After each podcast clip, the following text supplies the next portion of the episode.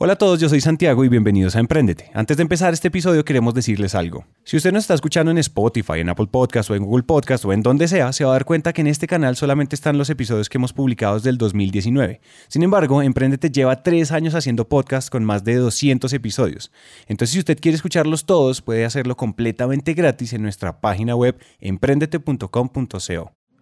Y muchas veces hoy en día veo empresas que empiezan y le dedican cuatro días a mirar cuál es el color del logo o cómo es que se van a llamar.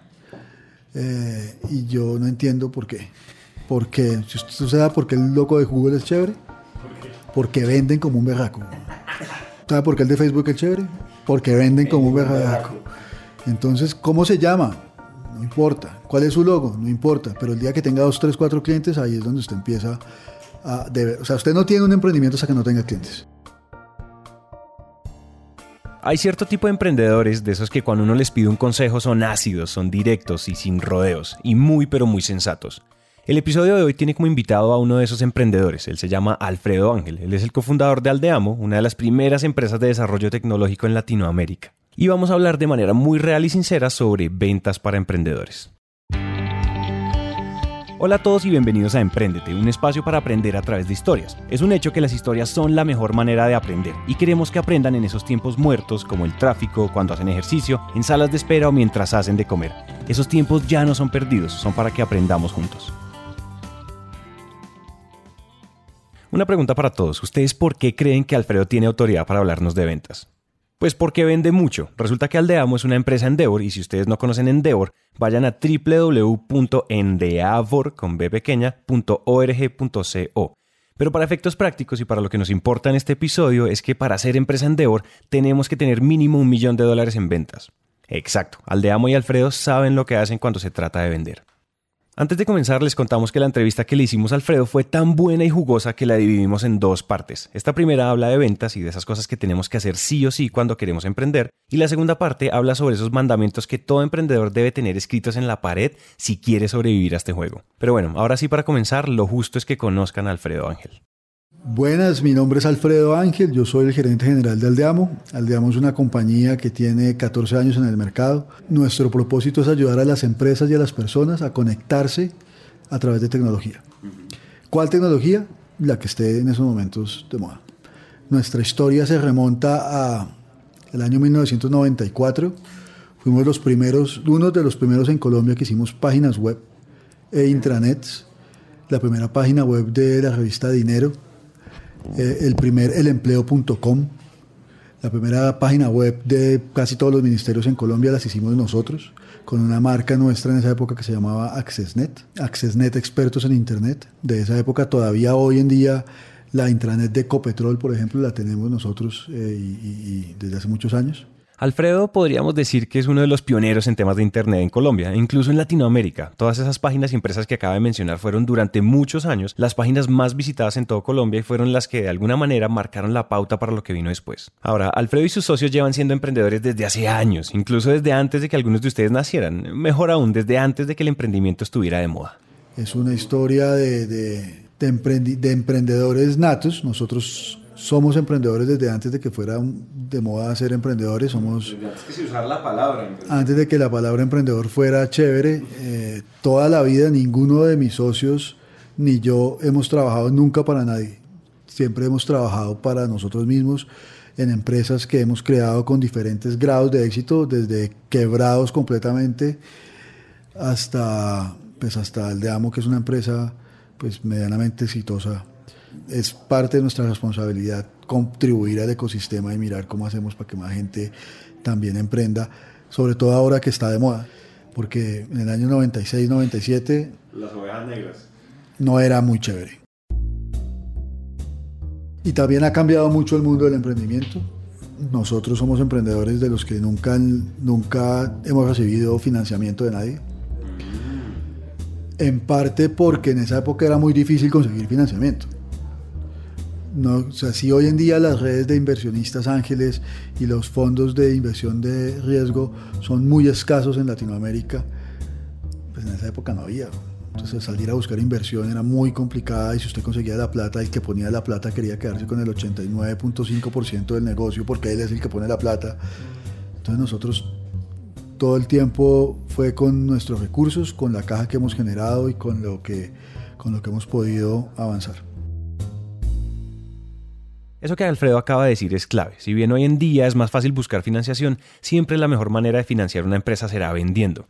Esto pues obvio no quiere decir que no salgan a levantar capital, sí, háganlo, pero tengan en cuenta que una empresa que no vende puede levantar todo el capital que quiera, pero igual va a estar destinada a morir. Aprendan a vender, entiendan su negocio y después busquen capital. En Latinoamérica es muy diferente el ecosistema. En otras partes del mundo uno puede levantar capital con una presentación de PowerPoint. En Latinoamérica necesitamos invertir en empresas que sepan ser sostenibles. Y para que vean qué es ser sostenible, oigan lo que Alfredo vende en una de sus líneas de negocio. ¿Qué más les cuento? Operamos en 11 países de la región, desde México hasta Perú tenemos operación. Y en Latinoamérica, en lo que nosotros hacemos, somos uno de los top 5 jugadores en, en la región. Pregunta, Alfredo, ¿tú eres reacio con los números o cómo saber? O sea, en este momento ustedes son una empresa que está vendiendo tanto, están nosotros, mire, le puedo contar, le voy a contar por partes.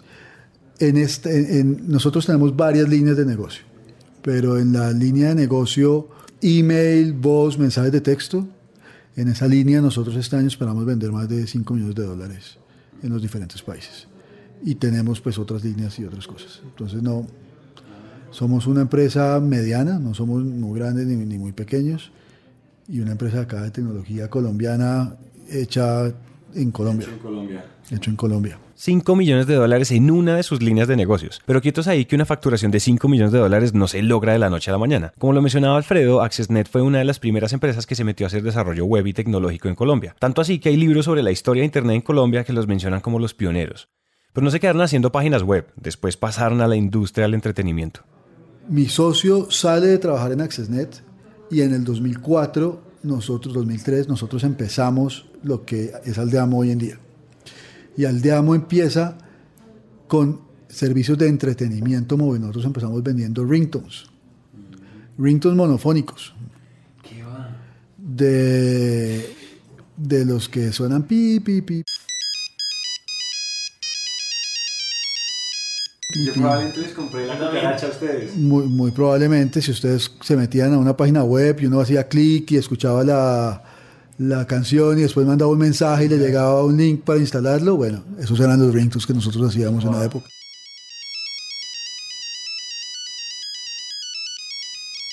Pero ¿por qué de todo lo que podían hacer con tecnología terminaron haciendo ringtones? Empezamos vendiendo ringtones porque fue la oportunidad puntual que en ese momento no existía en Colombia. Nosotros vimos que era como nuestro punto de, nuestra punta de lanza para, para, emprender y ese negocio pues, terminó siendo muy exitoso y esa línea de negocio es una línea, esa línea de, entretenimiento es una línea de negocio de la cual pues, fue la más grande de esta compañía durante los primeros 10 años de la compañía. El mercado siempre nos va dando pistas y esa pista fue para Aldeamos su línea más grande en facturación durante 10 años. Pero tiempo después se comenzaron a dar cuenta de una de las realidades de las ventas y del buen trabajo. Y después usted empieza a, cuando usted está haciendo un buen trabajo con sus clientes, sus clientes le empiezan a pedir otras cosas. Oiga, venga, usted que ya me está haciendo esto, ¿usted por qué no me puede hacer esto otro? Y después, ¿por qué no me puede hacer esto otro? Y así terminamos nosotros haciendo la plataforma de envíos de mensajes de texto de Tigo Colombia, de Movistar Colombia, de Movistar Perú, de Digicel El Salvador, de Tigo Honduras. Y después de un día nos dimos cuenta, oiga, ya tenemos esta plataforma de envío de mensajes de texto. Eh, tenemos experiencia web. ¿Qué pasa si empezamos a, armar una oferta como más completa, no, no para los operadores celulares, sino para las empresas en general? y hacemos lo que hacemos muchas veces nosotros, que es, se nos ocurre una idea, hacemos una presentación de PowerPoint súper chévere, vamos y vendemos y donde nos digan que sí, pues entonces nos volvemos acá y digo, listo, nos compraron, ahora toca hacer esta vuelta. Y así hemos hecho, y ese es el mundo del emprendedor. El mundo del emprendedor es ir, se me ocurrió esta vaina, voy a ver y si me lo compran, después yo me mato para entregar. Lo que toque hacer para entregar nos, nos matamos. Pero la cantidad de historias que tenemos de cosas que hemos vendido que no las teníamos cuando las vendimos, eh, y que tocó salir corriendo a hacerlas, son infinitas, se reducen con el tiempo, o sea, últimamente ya no pasa tanto, eh, pero al principio era todo. Una pausa y volvemos. Vamos a usar estos espacios para recomendarles otros podcasts en español que nos gustan mucho, de diferentes temas, colores y sabores, y hoy queremos hablarles de dos. El primero es un podcast mexicano y es un podcast sobre emprendimiento social que se llama Disruptivo, que es dirigido por Juan del Cerro, que además es un gran amigo de Emprendete. En Disruptivo básicamente entrevistan emprendedores sociales y nos ayudan a entender cómo es que las empresas pueden tener impacto social. El segundo también es mexicano y se llama Dementes, donde Diego Barrazas hace entrevistas a líderes en diferentes áreas para compartir conversaciones, ideas y proyectos. Diego ha entrevistado a personas como Daniela Guerrero de Rodina Yoga o al gimnasta mexicano Daniel Corral. Disruptivo y Dementes están entre nuestros podcasts favoritos, entonces escúchenlos y nos cuentan qué piensan. En Emprendete estamos creciendo y estamos contratando personas que nos ayuden a crear contenido, específicamente a hacer más podcasts. Por eso estamos buscando personas que les gusten los podcasts y que les guste escribir o contar historias. Si usted cree que tiene la madera para contar las mejores historias en audio que se puedan contar en español, escríbanme ya a santiago.emprendete.com.co.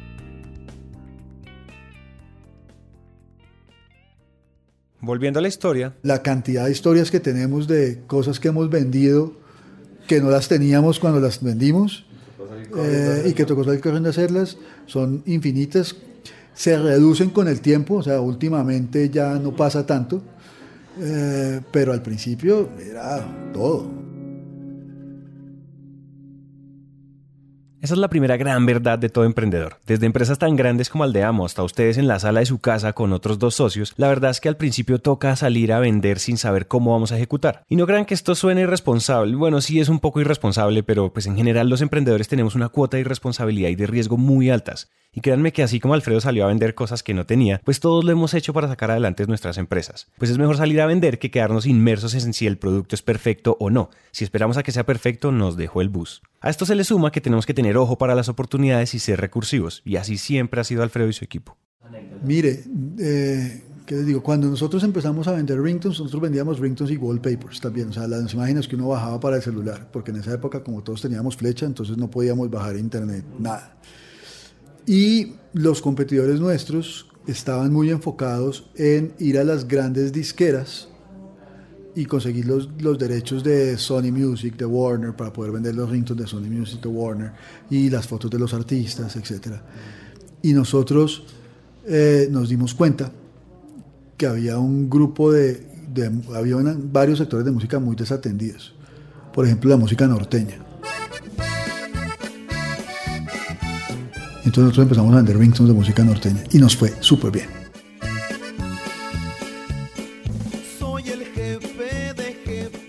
Porque todo el mundo vendía los grandes éxitos de Oasis y los grandes éxitos de Shakira y nosotros vendíamos de, de rodillas te pido. De rodillas te pido. Todo el mundo vendía la imagen súper valiosa de, de un artista o dos o tres y nosotros salimos con baje la imagen del divino niño. Y esto eh, se los cuento de, de, de, de, anécdotas porque nos tocó ir a las disqueras a buscar derechos y resulta que los otros derechos de las otras canciones, todo el mundo estaba detrás de ellos, entonces los precios estaban súper inflados. O las imágenes eran difíciles de conseguir. Y entonces nos tocó sentarnos a pensar, oiga, ¿cómo hacemos para diferenciarnos? ¿Cómo hacemos para hacer algo diferente? Y salimos vendiendo la, la imagen del Divino Niño.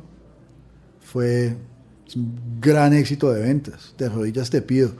Pásame la botella. El ringtone está acá. Pásame la botella. Esa canción, yo creo que esa canción vivimos por ahí cuatro meses en esta compañía. Era el ringtone mal, fue el ringtone más vendido de Latinoamérica con toda seguridad durante dos o tres o cuatro meses. Entonces, es un ejemplo de cómo nos tocó adaptarnos de cosas que pues, no teníamos mucho, pero nos tocó inventarnos cosas y que no nos tocara pagar muchos derechos de autor.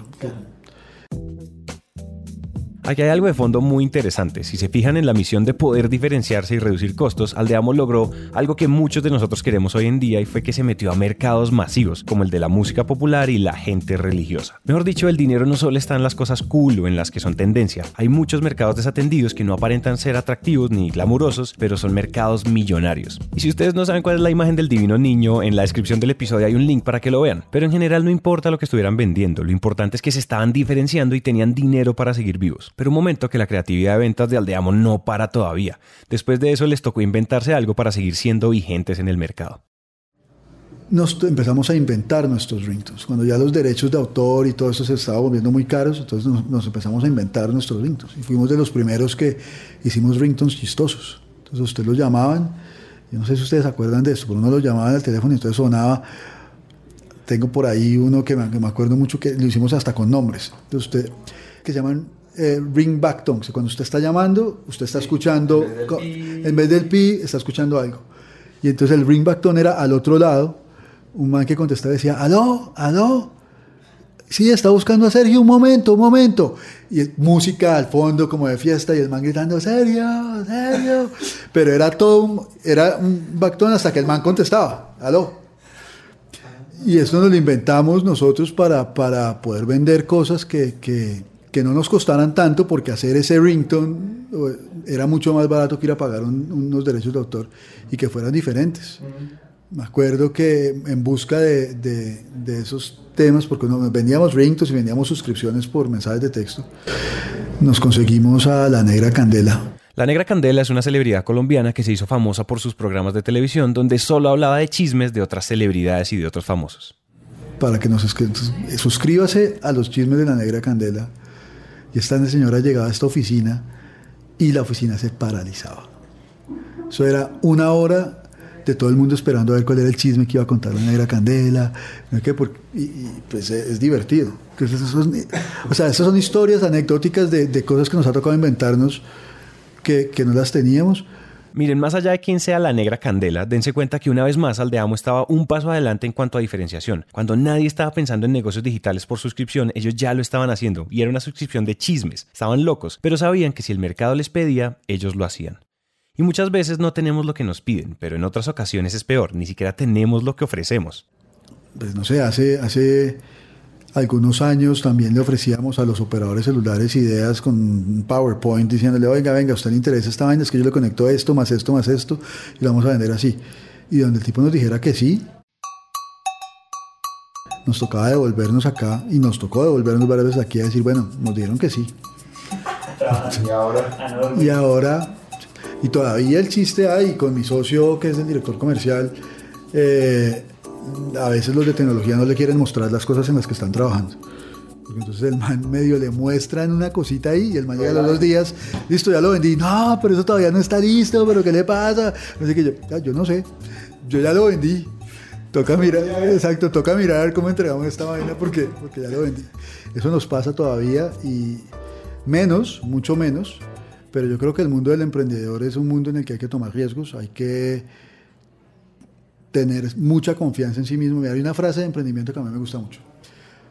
El pájaro que está montado en una rama de un árbol no está tranquilo porque está parado en la rama del árbol. Está tranquilo porque sabe que tiene alas y si se cae la rama, pues sale a volar. Un emprendedor tiene que pensar así. Yo no estoy tranquilo porque en estos momentos mi empresa está bien. No, yo estoy tranquilo porque yo tengo fe que si cualquier cosa que pase, pues yo tengo alas y algo se me va a correr y algo voy a, y algo me va a inventar y algo voy a hacer. Miren, no se trata de las ramas sino de las alas. Ustedes tienen que tener la confianza de que van a poder sacar adelante el proyecto en el que se encuentran independientemente de cuál sea. Lo importante son ustedes y sus capacidades. Y hablando de capacidades, vender es una de esas habilidades que hace parte de saber volar. Entonces, hay una sola cosa que las empresas deben priorizar cuando están en etapa temprana. Nosotros hicimos bien que nos enfocamos muchísimo en conseguir el primer cliente lo más pronto posible. Y muchas veces hoy en día veo empresas que empiezan y le dedican cuatro días a mirar cuál es el color del logo o cómo es que se van a llamar. Eh, y yo no entiendo por qué. Porque, si usted sabe por qué el logo de Google es chévere, ¿Por porque venden como un berraco. ¿Sabe por qué el de Facebook es chévere? Porque venden como un berraco. Entonces, ¿cómo se llama? No importa. ¿Cuál es su logo? No importa. Pero el día que tenga dos, tres, cuatro clientes, ahí es donde usted empieza a... o sea, usted no tiene un emprendimiento hasta que no tenga clientes. Tiene que salir a buscar clientes. Y hay que aprender de, de los de los errores y hay que aprender de cuando le dicen a uno que no, pero en la calle, sentados en la sala de reuniones o en la sala de la casa, pues nadie le va a llegar a la puerta a decirle, oiga, ustedes son los que están vendiendo esta vaina que yo estoy buscando, que los estoy buscando desde hace rato, ¿no? toca salir a buscar. Y muchas veces creo que, que los emprendedores hoy en día pierden mucho tiempo en, en cosas que no generan tanto valor y deberían salir es más a la calle a ver qué les dicen. Una empresa que no vende es solo un hobby y punto. Y si Alfredo no fue lo suficientemente claro, se lo repetimos. Salgan a correr a conseguir su primer cliente. En Emprendete nos sucedió eso hace ya casi tres años. No sabíamos si esto se iba a convertir en una empresa, entonces pensábamos más en el logo en la página web y no en que un producto se pudiera vender. Y cuando tuvimos nuestro primer cliente dijimos, esto es una empresa que tiene que vender y aquí hay algo bueno. Y así comenzamos. Un primer cliente nos llevó al siguiente y así fuimos creando una propuesta de valor que le gustara a empresas y a oyentes por igual. Pero nada de esto hubiera pasado sin el primer cliente. Pero entonces la pregunta es, ¿cómo hacemos para conseguir ese primer cliente? Si todos a los que visito me dicen, ¿y usted con quién más ha trabajado? Y en realidad es que no hemos trabajado con nadie más. Es como el huevo y la gallina. Sí, y aquí es complicado, porque en Colombia entonces le preguntan a uno, pero, pero, listo, pero ¿con quién más ha trabajado?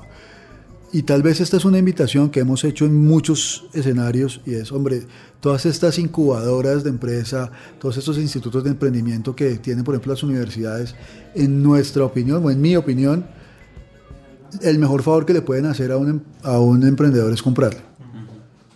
Porque el día que usted diga es que yo me gradué de la Universidad del Norte en Barranquilla y yo soy emprendedor y qué clientes tiene, pues la Universidad del Norte. Pues ya, ya no es, ya usted sobrepasa ese miedo que tiene mucha gente de cuál es el primer cliente, yo no quiero ser el primer cliente. Y esa es su prueba de fuego. O, el- o- le sirve a, a su cliente lo que usted le está vendiendo o no le sirve. Y si no le sirve, pues hay que mutar y hay que cambiar. Que tal vez es el segundo, el segundo gran aprendizaje de nuestra historia es, hombre, si funciona bien, si no funciona tan bien y si tiene problemas, busque soluciones muy creativas. Mutar e iterar el producto para que de verdad le agregue valor a sus clientes es clave, pero también lo es conseguir el segundo y el tercer cliente. Que la empresa dependa de un solo cliente, que es el caso de muchas empresas medianas, puede ser mortal. Nosotros, les contaba, nuestro cliente era Comcel. Y Comcel, pues lo necesitábamos obviamente para, para hacer una... El tema de, de- de poder conectar a los usuarios con mensajes de texto y cobrarles por, por medio del saldo que tenían en el teléfono celular. Y hacíamos campañas publicitarias con Terra. En esa época, ustedes de pronto no se acuerdan, pero Terra fue una empresa que hizo mucho ruido en la época de, de principio de los 2000 porque tenían mucha financiación y aquí en Colombia hicieron un acuerdo con el tiempo. Entonces todos los portales del tiempo, incluso de otros periódicos de Colombia, todos, eran, todos tenían Terra arriba, todos decían Terra y abajo el portal de noticias del tiempo o de, otros periódicos. Y ahí fue que nos metimos nosotros a hacer publicidad. Entonces nosotros teníamos un acuerdo con Terra eh, para que la publicidad, con, con Comcel para, para, para hacer los cobros de los ringtones y nosotros pues proveíamos la tecnología y resulta que empezamos en diciembre del 2004, si me acuerdo bien, y en mayo Comcel nos acabó el contrato. Teníamos un cliente, no teníamos más, teníamos un cliente y nos cortaron el contrato. Volvimos a cero clientes.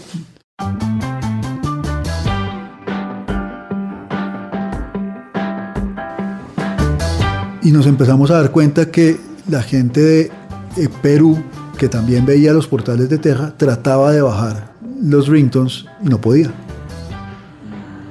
Y entonces cogimos un avión y nos fuimos para Perú.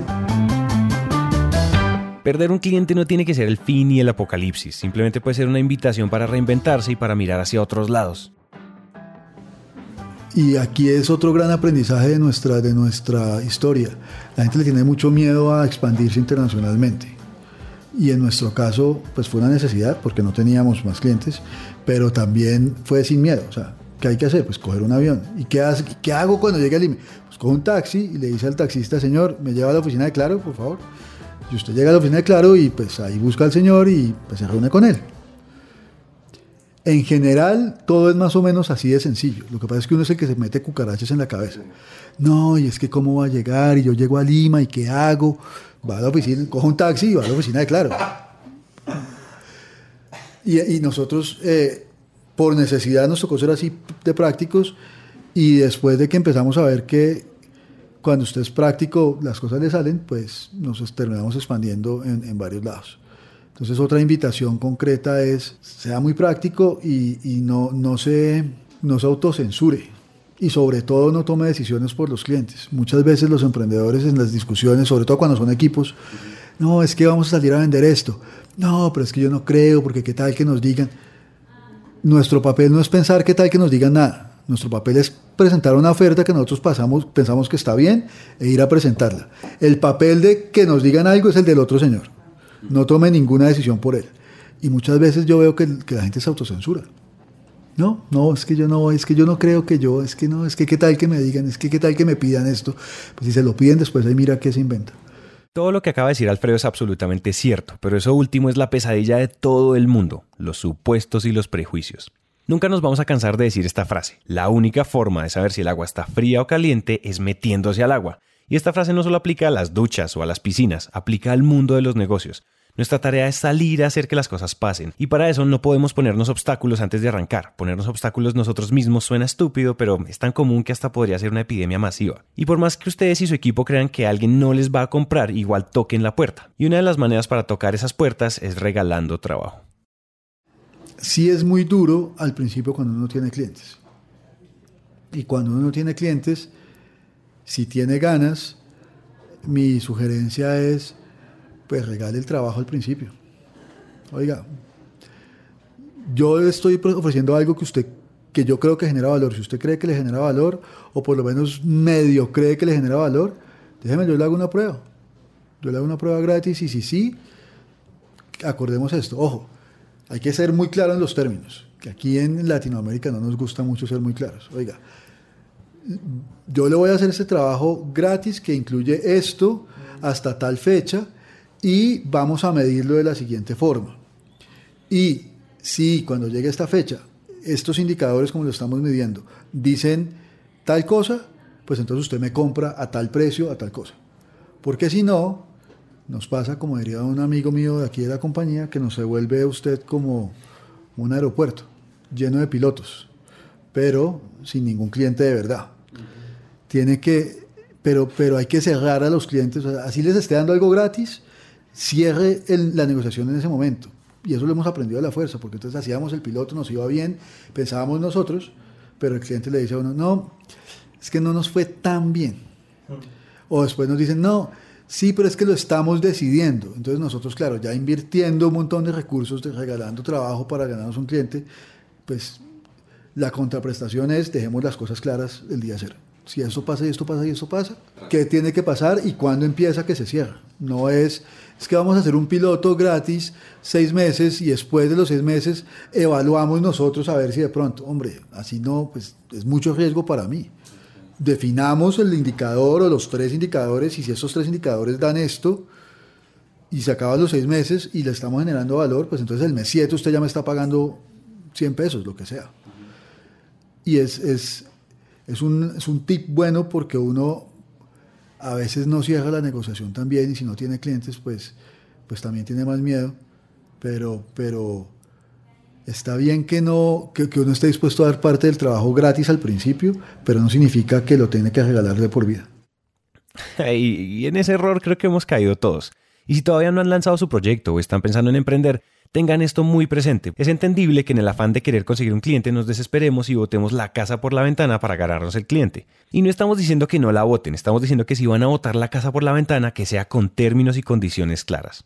Ahora, para ejemplificar todo lo que hemos hablado en este episodio, les tenemos dos anécdotas cortas que en el fondo solo hablan de lo que realmente significa perseverancia.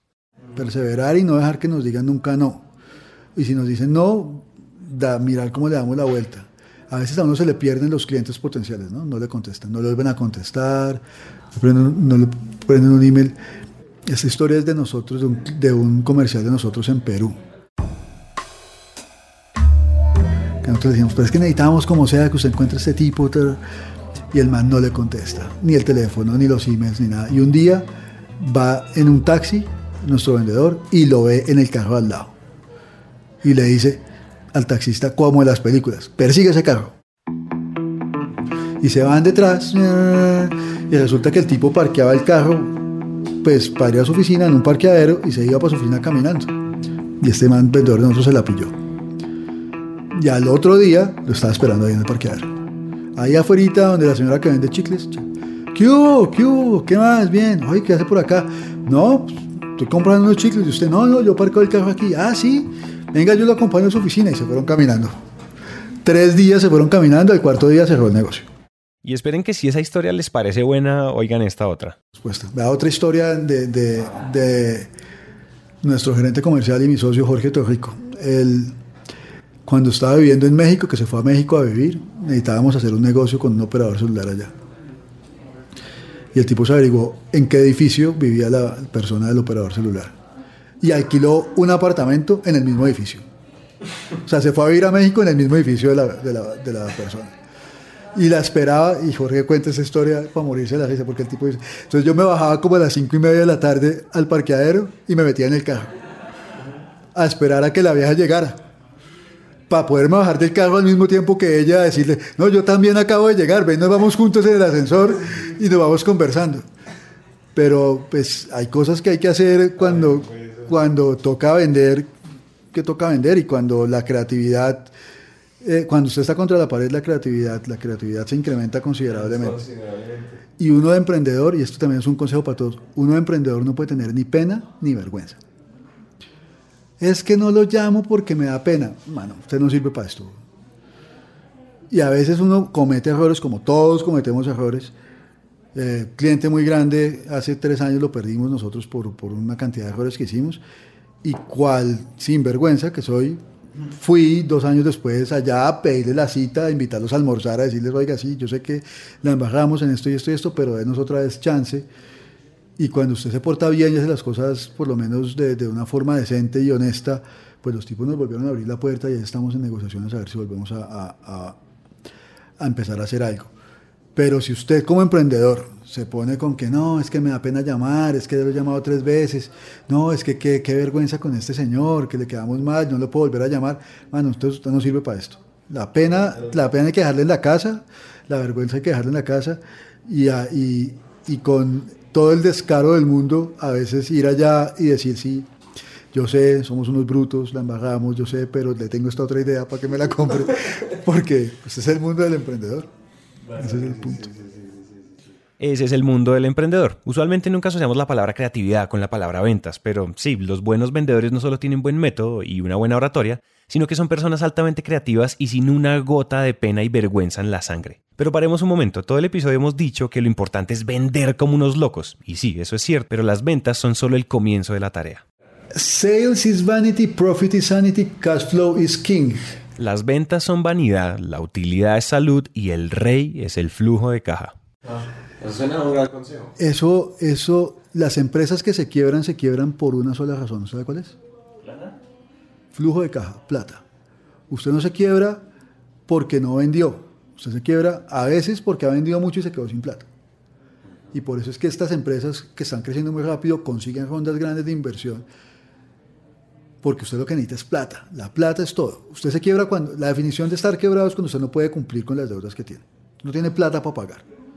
Es, no estamos diciendo que usted está vendiendo mucho, que está vendiendo poco, nada. Estamos diciendo que usted no tiene plata para pagar. Y entonces mucha gente se enfoca, y ese es el fondo de esa frase, mucha gente dice, no, es que yo estoy vendiendo tanta plata. Chévere, pero ¿cuánto le está quedando? No, es que todavía estamos en, negativo. Ok, eso es, si es parte de su plan está bien, pero ¿tiene plan claro de cómo volverse positivo o cómo conseguir más inversión para eso? Sí, ok, pero a veces no. Pero es que estamos vendiendo tanto. Hombre, eso es vanidad. Eso es vanidad. ¿Cuánto está vendiendo? No, es que yo vendo, no sé, tantos miles de millones de pesos. Ok. ¿Para qué sirve eso? Para su ego, para vanidad. Lo que de verdad sirve, lo que de verdad es eso, es cuánto es el profit, cuánto es lo que le está quedando al final. Oiga, es que yo vendo mil y me quedan dos. Pero hermano, usted no es una empresa muy rentable. No, yo vendo mil y me quedan 300. Oiga, cuénteme qué está haciendo porque todos queremos invertir ahí.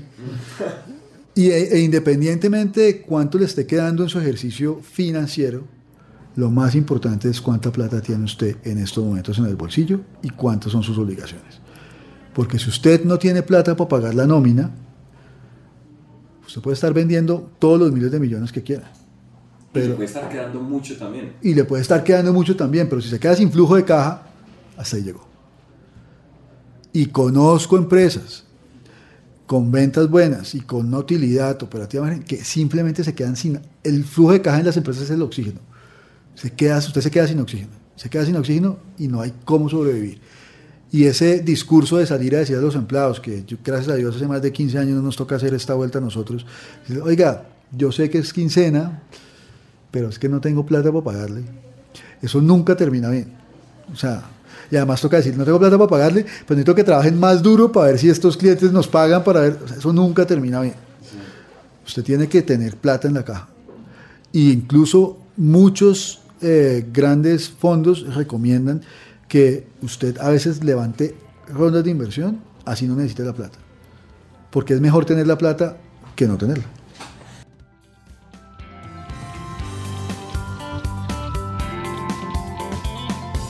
Hasta aquí llega esta primera parte de la charla que tuvimos con Alfredo. Recuerden que en la segunda parte hablamos de esos mandamientos que todo emprendedor debería tener escritos en las paredes. No se queden sin escucharlo. Esperemos que este episodio les haya ayudado algo, algo para su empresa o para su vida, y si este episodio aportó algo bueno, misión cumplida. Los esperamos en el siguiente. Este episodio fue producido por Santiago Cortés, coproducido por Juan Pablo Ramírez, el arte del episodio fue diseñado por Manuel Torres, asistencia en producción por Jimena Ruiz, nuestro equipo de producto y tecnología está compuesto por Juan Diego Sánchez, nuestro CTO, Daniel Murte, ingeniero senior, y Utkarsh Namdeo, ingeniero junior. Nuestra directora de mercadeo y experiencias es Daniela Arias, según han hablado con ella más de una vez. Nuestro equipo legal es dirigido por Nicolás Pinzón y nuestro equipo en Medellín, Colombia, está dirigido por Pablo Noreña y Felipe Benavides.